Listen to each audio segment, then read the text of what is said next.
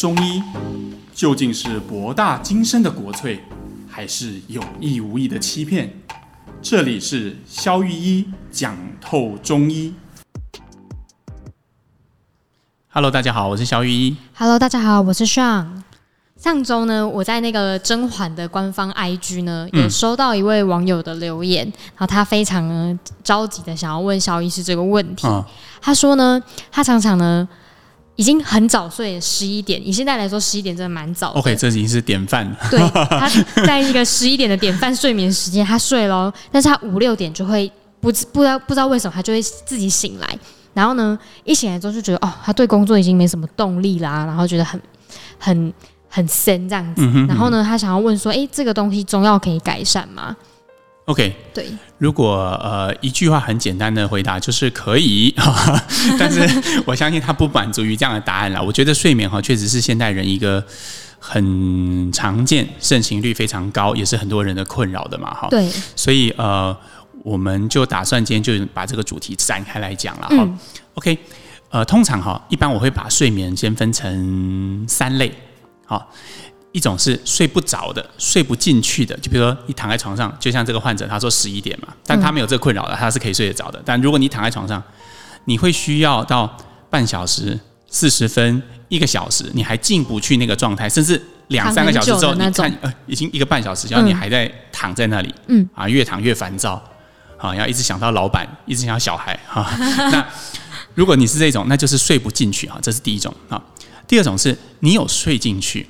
但是你中间会醒过来的，算是有点睡眠中断的这种。哎，对对对对，比如说，哎，你每次都会在固定的时间，比如醒来，哎呦，惊醒，大概两点钟，然后再睡，会有一点困难的，哦，或者是说你知道你有醒来，但是你会很快再回去睡的，啊，这个也可以，啊，都是算睡眠中断。嗯、那第三种就是这个患者有的早醒的，哦，不是患者啦，我一直讲患者，听众啦，听众，这位听众有的。大家原谅我是职业病啊，呃，这个听众有的就是早醒，就是明明今天就是礼拜天，哈，你就昨天晚上你就追剧追到很晚，就想说今天给他睡到十一点，不好意思，好七点半你就醒过来了，然后就再也睡不着哈。那其实这三类哈，在我们中医里面的看法都会不太一样哈。我们慢慢来说好了哈。我们先讲最简单的，哈，就是早醒的。我们倒过来说，就是我们刚刚讲的第三种。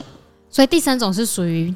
状态还 OK 的吗？呃，这第三种算是比较好调整的哈，算是比较单纯的。通常第三种哈都是血虚，血虚。嗯，因为哈呃，我们中医的理论是这样哈，人《黄帝内经》说人卧则血归于肝，意思是人躺着，人睡觉的时候血就要流回肝肝里面哈。嗯。那如果你的肝血就是你的血是不足的时候，你就在里面停留的时间就没有办法很长。嗯。所以这个时候你就会提早醒来。这个最常发生在老年人身上。你看你家阿公啊，是不是都是四点钟叫起来做早餐、开电视、运动？他们年轻人都会觉得哇，阿公你要那么早醒吗？就会听口被他们会说哇，困没听。哎，就已经睡不着了，反正四点钟就是要醒来。对。哦，那早上他们前一天可能是八点睡，可能十点睡，可能十二点睡，不管，反正四点钟就是要醒。早醒。哎，对，这就早醒。好，那这种通常是虚症，就是是血虚的虚症哈。所以一般来讲，这种就是用补药。我要把它温补，温一温。它并不是要用什么安神药，大家以为哦睡不着是不是要吃安眠药啊、吃安神药啊什么？嗯、不是，这个要用补药。啊，一旦如果你的气血补得比较好的状态之后呢，你的睡眠时间就可以延长。所以像刚刚这位听众哈 所说的，我会建议你可以去试试看哈，找你呃就是熟识的中医师或者是信任的中医师，哎，开一点补气血的药，哎，其实基本上这个问题就可以改善了。原来是这样，那像是呃睡眠中断呢？因为我知道很多人也很，就是现在蛮多人就是可能他大概十点睡，然后十二点醒一下，嗯、然后又又又睡一下，可是就很浅眠，那感觉像我有睡跟没睡是一样的，但是我好像有睡又好像没睡，然后起来更累。OK，睡眠中断这个问题啊，其实比大家想象中的严重一点。为什么哈？嗯、你看啊，大家觉得哎，我只是醒来一下下，我很快翻个身又睡着了。哎，你觉得是一下下没有错，但是实际上我们人的睡眠哈，如果我们分成浅层、中层、深层的话，嗯，它每一段都是需要时间的。哦，我们大概人会需要大概十五到二十分钟的时间，你才能够从浅层睡眠慢慢的进入深层。那人只有在深层睡眠的时候，你才有真正在休息。所以你想看啊，假设你一个晚上会短暂的醒来三次，那就带意味着你可能有一个小时到三个小时的时间，其实是停留在浅层和深层跟浅层中间不断的在波动嘛。因为每一次苏醒，是不是都要重新再来一次？对。然后你每一次再睡进去，又需要经过二十分钟，所以你每一次中断就等于耗了一个小时。在切换，那三次切换就是三个小时。一个晚上我们不过也只睡七八个小时，对，你有一半的时间都不在深层睡眠里，所以这些人的精神通常会很差。这就是为什么有一种病哈，叫做睡眠呼吸中止症。好，就是比如说你可能是因为比较肥胖啊，或者是因为什么其他的原因，我们晚上睡觉的时候肌张力降低，你喉头上面的软组织压到你的气管，造成你必须要苏醒。好那这种人会严重影响到他的精神状态，就是因为他切换的数字很高。哦，他就一直醒，一直醒，嗯、就一直在浅层睡睡眠。对啊，所以这这种病的检查很有趣，他就是会建议你到医院，或者现在有人把仪器带回家，然后就带着那个仪器睡一个晚上，机器就会侦测你一个晚上无意识间苏醒的次数。好，一般来讲，他们用这个次数来规呃，就是去定义说你需不需要治疗。哦，嗯，对对对，因为你苏醒次数过高，就像我刚刚解释的，每一次从苏醒到深层睡眠中间的切换，你都会丧失很多宝贵的休息跟睡眠，跟恢体力的恢复。那像就是这样，像睡眠中断，中医会有什么方式让他们可以好一点吗？OK，我们就岔题讲一下这件事哈。既然聊到睡眠呼吸中止症哈，呃，最好的方式是减肥，哦，因为我刚刚提过了嘛，它是怎么造成的？我们人为什么在醒着的时候不会中断呼吸？因为醒着的时候，我们的肌张力，我们肌肉的张力是比较高的，因为我们有意识嘛。嗯。但是当我们躺着的时候，我们肌肉的张力就会下降嘛，因为你很 放松嘛，对吧？那当你的肌肉张力下降，你的气管跟你气管周围的肌肉张力也会下降，它就会变得比较软，对不对？就好像一个水管从硬的变得比较软。好，这时候如果你很胖。你从下巴到喉头这边有很多的脂肪，那会发生一件事，这个重量就会压迫这个比较软软的软管。诶，刚开始压一点点，你只是开始打呼，为什么？因为空气经过比较细小的这个空间，它就会发生 这样的声音，对不对？然后会越 越来越大声。好，那好，那一直到这个软管终于被压到扁，诶，这时候你的呼声就会突然间终止，因为你就处于一个快要窒息的状态嘛，就吸不到空气。对，那人不会。任由自己快要窒息嘛，这时候身体的反应是什么？赶快醒来啊！醒来，所以你就无意识的你就醒来，而这时候你肌张力就开始恢复，然后就听到这个患者又开始，哦，对对对对对，它中间大概就中断，这就是一次中断。好，那所以如果你每一个晚上，我曾经遇过一个治疗过一个睡眠呼吸中止患，一个晚上十五次中断，哦，很严重哎。他当初为什么去看？就是因为他觉得他起来都完全没有精神。很累，他明明一天睡八个小时、九个小时，还有午睡，但是他完全都没有精神，他醒来就超累。他原本以为他自己是可能是爆肝啊，什么去做很多检查，结果后来才发现是睡眠呼吸中止症。诶，那像是就是说打呼就比较多的状况，都是因为他的睡眠的时候放松，然后压迫到。对，所以我们刚刚提到治疗的手段，第一个就是减肥嘛，因为减肥会造成你上面的脂肪会变少啊，你脖子会变细啊，所以你气管上面的压迫会。会会会减少，减少，嗯。那第二个是运动，因为运动可以增加我们肌肉的协调性跟肌张力，嗯啊，我们肌肌肉的肌肉跟肌肉之间的 coordination 会变得比较好。那这个时候它就比较不容易被压扁，它会比较弹性。你看没有运动的人就松松的嘛，那运动的人就比较结实。同样的气管也是一样的道理，嗯嗯，所以运动也可以解决一部分。再来呢，其实就是呃用中药的调理，嗯，我们调理啊，我们通常会用一些比较健脾的药。健脾就是开，就是很像小朋友开脾胃的那些药。好、嗯哦，为什么？因为我们中医说脾主肌肉，就是脾如果健全健全的话，你的肌肉的张力跟肌肉的强度会增加。嗯，所以我们通常用一些健脾药、好补气药、啊这个呃利湿药，它都可以有助于这个地方的消肿跟它张力的降低。原来是这样。那我中间岔题问一个，所以所有就是因为现在很多人打呼。就是蛮多人都会打呼像我爸爸，我爸爸也会打呼这样，嗯、所以打呼都是因为呃太肥胖或是压迫到气管，还是他可能有因为别的原因，所以他也有可能会打呼。OK，打呼其实就是像我刚刚讲的，它的它的成因很简单，就是空气经过了一个狭窄的气道，就是因为这个原因。对，那至于你的狭窄如果还不到会中断、会窒息、需要苏醒的程度，就不是睡眠呼吸中止症，它就只是打呼而已，就纯打呼。对，就纯打呼。所以纯打呼的人想要改善，他就要就是可以多运动、训练肌肉。嗯。如果这个困扰是来自于，比如说通常是比如说爸爸在打呼，困扰是来自于妈妈或者是家庭的其他成员的话，那通常我的建议是换枕头是一个蛮有效可以解决的方法。换为什么是换枕头？你看哈，枕头的弧度，通常我的这边没有推销的意思啊，这是我真的临床上是这么观察，就是枕头的弧度如果能够贴合患者的颈部的话，就是像记忆枕嘛，它会有高啊，会有低，你去找一个或定做一个适合你弧度的枕头，嗯、其实它会有助于我们整个颈部肌肉看软组织的 alignment，就是它的排列会更好。那这时候颈部的张力是比较能够维持的，所以打呼可能可以被。这个这个枕头所矫正哦，所以有些人可能是因为他枕头可能太低，嗯，然后他中间就有一个空隙，会起来可能脖子会很酸的。对，那还有一招嘛，就是我相信只要是有打呼老公的太太都知道嘛，就是踢他一下，让他醒来，让他醒来啊。对，因为 醒来的时候就是我们刚刚讲的嘛，这个叫做人为苏醒法嘛，就他我觉得你太吵，就这样踢你一脚。那，其实人只要被踢一脚，你就会稍微意识会恢复一点，这时候你肌张力就上升，所以你就会看到那个男生可能就这样。然后翻个身，然后暂暂时就不打呼了，但是也有可能经过十秒到十五秒，或者是二十秒、三十秒，哎，他又开始进入很舒服的状态了，然后又开始，大概是这样子哈，大概是这样，但是其实哈，这样也是会影响到呃精神的，因为他就等于被迫有一次睡眠呼吸终止嘛。哈。对对对，所以我觉得枕头还是一个比较推荐的方法。我们刚刚要聊的是，是睡眠，睡眠。如果中断的话，我们通常会怎么治疗了哈？睡眠中断哈，通常在中医来讲是肝气不顺。肝气不顺，嗯，对。比如说，呃，你会发现哈，是我们什么时候最容易中断？嗯，比如说你最近有事情，呃，你明天有考试啊，紧紧张，你要上台报告啊，哈、嗯，或者是呃，你最近在有心烦的事啊，你虽然很很睡进去，或者是你本来就很难睡，你吃了安眠药，可能打趴个两三个小时，你会再醒过来。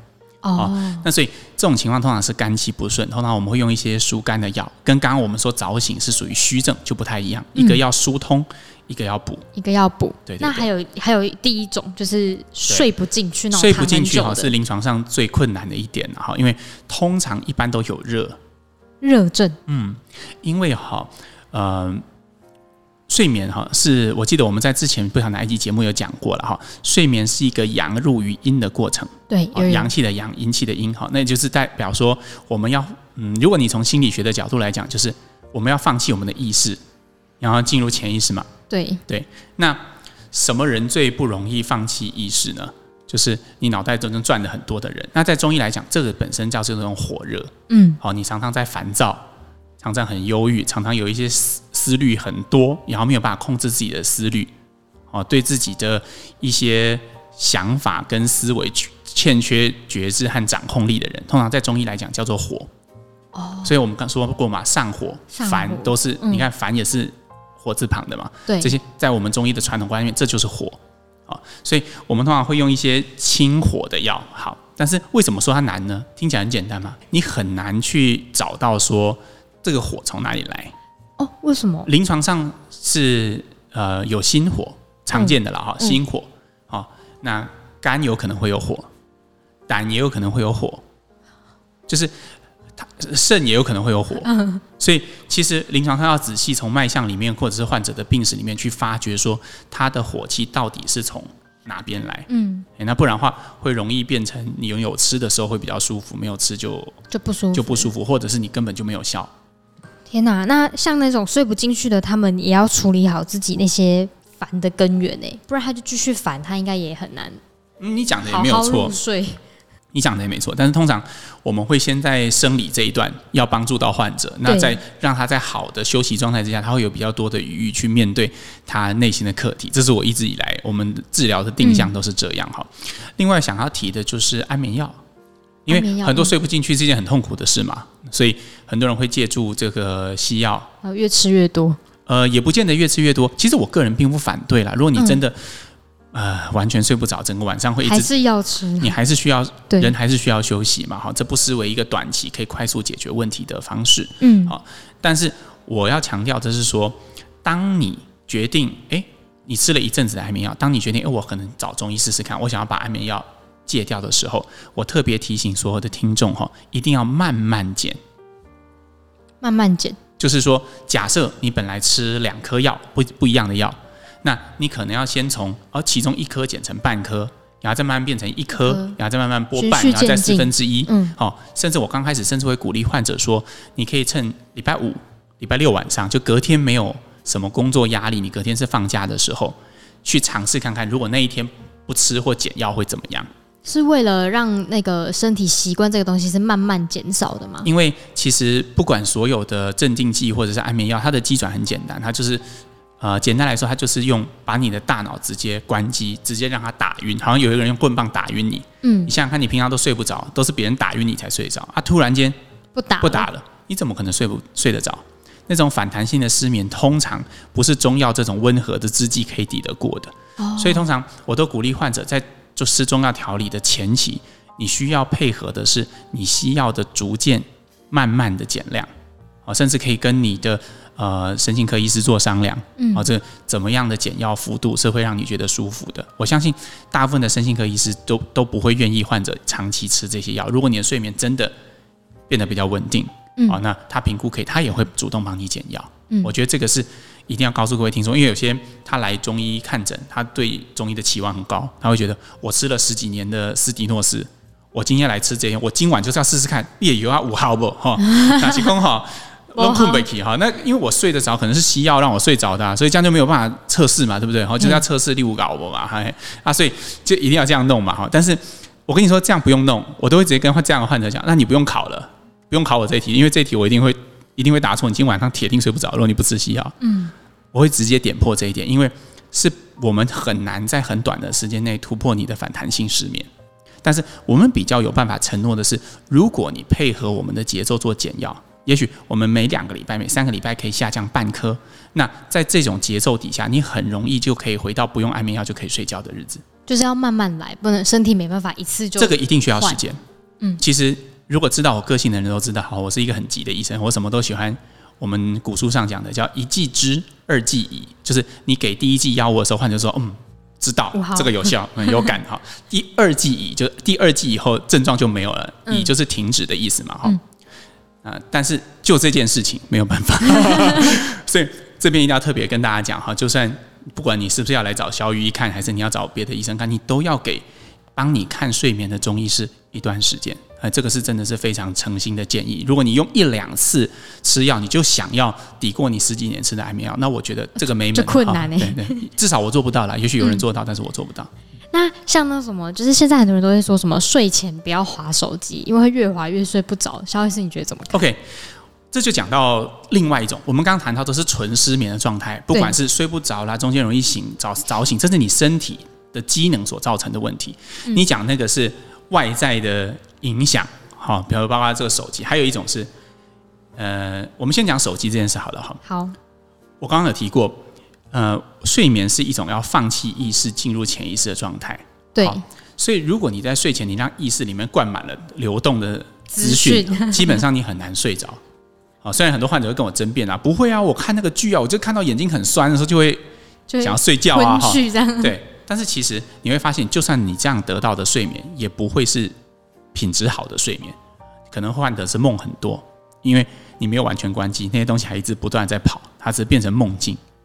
哦，对对对，所以我是鼓励大家哈，睡前哈，诶，做一些比较静态的活动，好，不要接受资讯，最好是跟感性引导比较有关的，比如说听音乐。哦，听音乐是 OK 的，因为音乐其实是一种直达潜意识一种很棒的管道。嗯，因为音乐本身，我们理解音乐。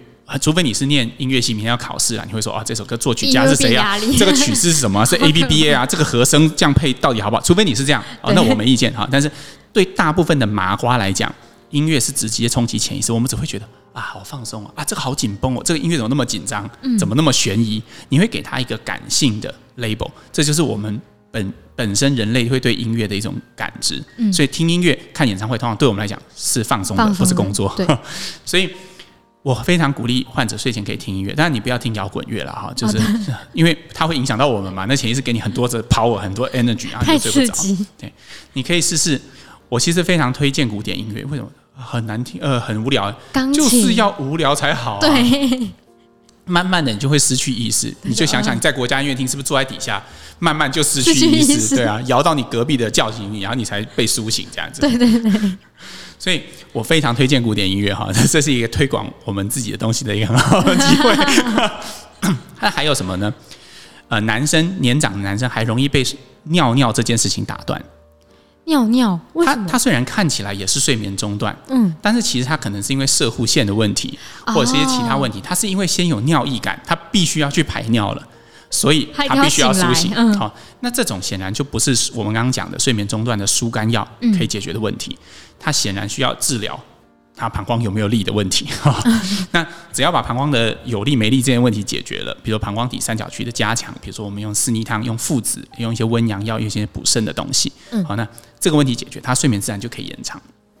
哦，就是他可以直接解决他那个排排尿的问题。对，所以你刚刚讲的都是一些外在。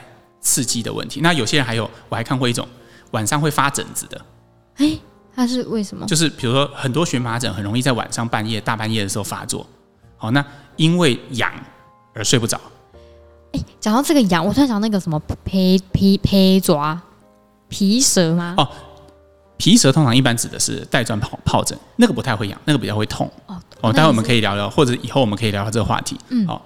它其实跟口唇单纯性的疱疹，就是口唇的疱疹 （VZV） 或者是单纯的 simple herpes，它是同一群的病毒，但是那个比较不是我提的。嗯，因为会睡眠到一半，因为人哈通常会被中断的事情，通常都是本来没有，后来有的，突然的。嗯，比如说你想一个情节哈，如果你现在有长。就像你讲的好了，这样长带状疱疹，它本来一直都痛痛痒痒的，可是我们痛痛痒痒五个小时、十个小时之后，我们的大脑会去适应这样的刺激，嗯，对不对？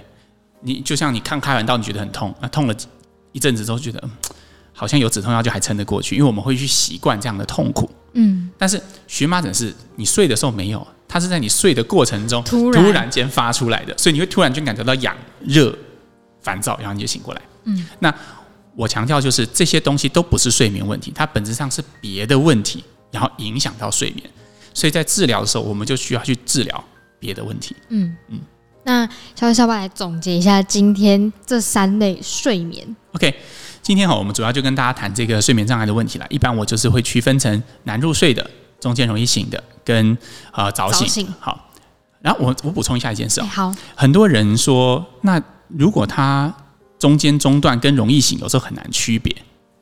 中间中断跟因为是时间的问题嘛。如果它很接近早上，你怎么知道你是被中断还是容易醒？好，所以通常一般我们第一就我们刚刚讲的用年龄去做区分。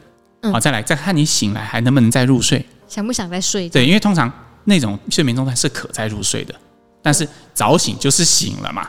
就是阿公嘛，就是想要起床做对对对对对，所以我们来把这个印象让大家加深一点。好，早醒型的就像阿公，四点起来运动做早餐来吵大架的开电视的哈，那这种基本上都是老人家多，都是虚症多，我们要用补哈。嗯，睡眠中断的。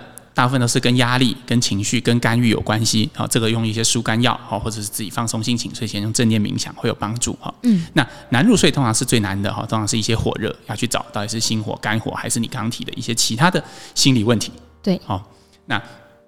还有最后我们有提到有一些其他属于不是睡眠本身的原因的，比如说呃可能是被尿尿中断啊，可能是被三 C 睡前看三 C 产品啊，那这些东西只要我们有去注意到，然后去处理根本的问题，都可以解决的。对，鼓励大家睡前听个那个什么放松一点。对对，可以听听古典乐哈。对对，就会很放松。或是冥冥想之类的感觉也不错。对，冥想配古典乐也很好。哦，很舒服。那又到了今天念留言的时间啦。哦，对，我们要来念留言。那今天呢，呃，有一则留言是他写说很白话的中医病症分析。他写说讲心理学的主题、梦的解析跟人性这几集很深入浅出，加上个人看诊经验与观点很棒。然后呢，感觉可以出成为一个带状的单元。嗯哼，其实哈，可能会很多观众会有这个疑问啊，哈，为什么我们会特别想要做心理学这一块？那其实是因为我个人的经历跟体验，嗯，心理学上帮助过我很多。因为呃，我跟听众分享啊，就曾经有一阵子，我自己有非常非常严重的失眠，嗯，那种失眠是真的到了，哦、哦，正好也是我们今天聊的主题，就是我躺下去，完全困没起吗？我我完全睡不着，整个晚上我非常确定，我整个晚上我一个小时都没有睡着。我试过各种，你知道我自己是中医师吗？对，而且还是个不错的中医师。我试过各种方法，清过各种五脏六腑所有的热，但是我就是睡不着。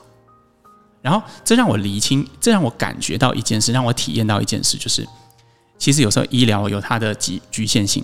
嗯，虽然我们有时候可以透过这些生理调整的方式去帮助自己，但是确实有它的局限性。而是在那个时候，我接触了很多心理学的书，然后一些正念冥想的方法，然后呃，学习怎么样去探索自己的内心，包括我跟听众之前分享过的梦怎么探索，什么都是我自己做过的功课。所以，如果你们觉得听起来有收获，是我觉得我做这件事最有成就感的，就是。是我觉得最有成就感的事，因为我觉得我我的初衷，我的初衷本来就是希望说，把我的体验透过这个节目分享给你们，不管是中医的还是其他的哈。所以今天接到这个听众 听众听众的反馈，我觉得非常开心，因为因为我觉得呃，我们上次有讲过嘛，我们在做这些其他的。呃，这个主题的时候，其实我们内心是惶恐的，因为不知道大家喜不喜欢，对，然后也不晓得，哎，你觉得一个中医师谈这是不是逾越了我们自己的专业领域跟范畴？但是我只想跟大家保证一件事，就是我们的初衷很简单，就是我们只想要分享我们觉得自己的生命体验跟自己觉得重要的东西。没错，哇，我不知道怎么听完这段也蛮蛮蛮有感触的。好。好，我们来听下一则留言。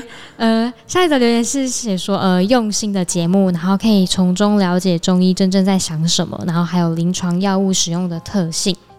哦，对，关于这临床用药哈，其实我们目前在节目里面大部分都是点到为止了哈，就是说，但是如果说呃大家真的对这一块哈，比如你本来就是个中医师，或者是你有想要更了解这一部分，那将来我们也可以在这边再做一些深入。但是因为有时候只要一旦深入到药理哈，那就是没完没了的事情啊，就是也是会进入一种很好睡的状态，那就会变大家睡睡前就可以听小雨讲透中医了，就助眠，就很助眠呐，好像中药学课本一样。我以前在上中药学，我也都在睡觉啊，这能讲吗？哦，没关系，我已经讲了嘛。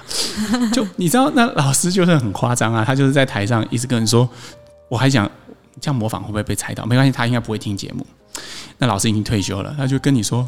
这个麻黄啊，在使用上，在作用上的时候，我们要看到这个宣会平喘，这个下面挖个，然后就。然后大概撑不到二十分钟就不行了。